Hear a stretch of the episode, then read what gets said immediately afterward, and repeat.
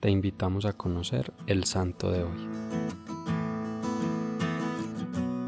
Hoy conoceremos la historia de uno de los santos más jóvenes de la Iglesia, Santo Domingo Sabio. Domingo nació el 2 de abril de 1842 en San Juan de Riva, cerca de Turín, al norte de Italia, en una familia muy humilde, pero muy rica en sus valores, principios y fe. Desde muy pequeño impresionaba a todos por su madurez humana y cristiana. Quería servir siempre en su parroquia y sin importar las condiciones climáticas, aun si estaba nevando, esperaba al sacerdote afuera para ayudar en la Santa Misa. Estaba siempre alegre, pero a la vez tomaba la vida con seriedad. Con tan solo siete años realizó la primera comunión y formuló en un pequeño cuaderno su proyecto de vida, con estas palabras. Me confesaré con frecuencia y comulgaré cuantas veces mi confesor me lo permita. Quiero santificar los domingos y fiestas de guardar. Mis amigos serán Jesús y María, la muerte antes que pecar. Su decisión fue imitar a Jesús y alejarse de todo lo que pudiera alejarlo de él. A los 12 años ingresó al oratorio de San Juan Bosco, quien fue su director espiritual y modelo a seguir en el amor a Dios y al prójimo.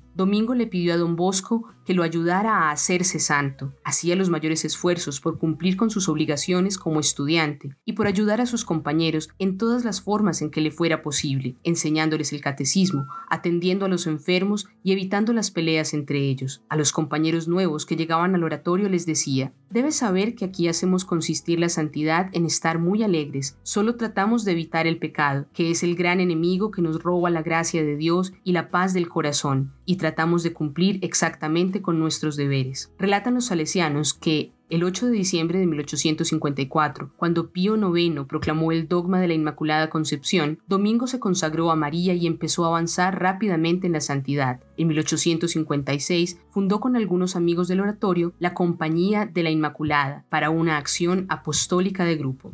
Como constan los documentos de la obra pontificia de la infancia misionera, Domingo fue un verdadero apóstol y misionero de Jesús, con la simple presencia de su vida.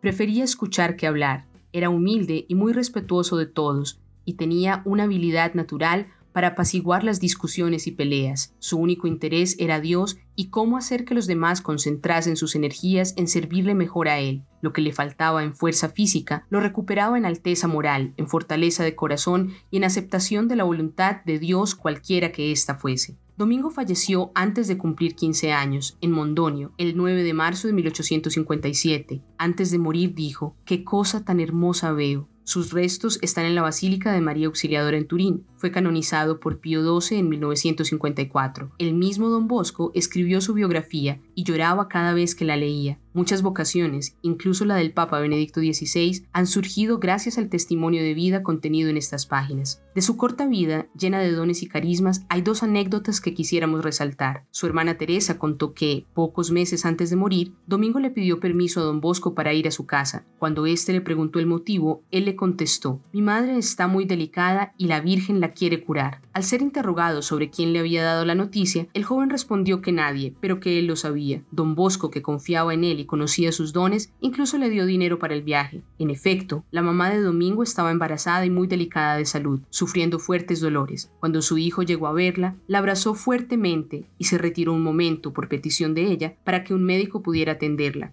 Cuando éste llegó, vio que la señora estaba repuesta de salud y que tenía al cuello una cinta verde que estaba unida a un escapulario. El parto se dio sin complicaciones. Por este motivo, Santo Domingo Sabio es considerado patrono de las mujeres embarazadas. Se narra también que, en cierta ocasión, mientras Domingo jugaba, don Bosco le preguntó qué haría si en ese momento llegara el fin del mundo, a lo que él le contestó, seguiría jugando.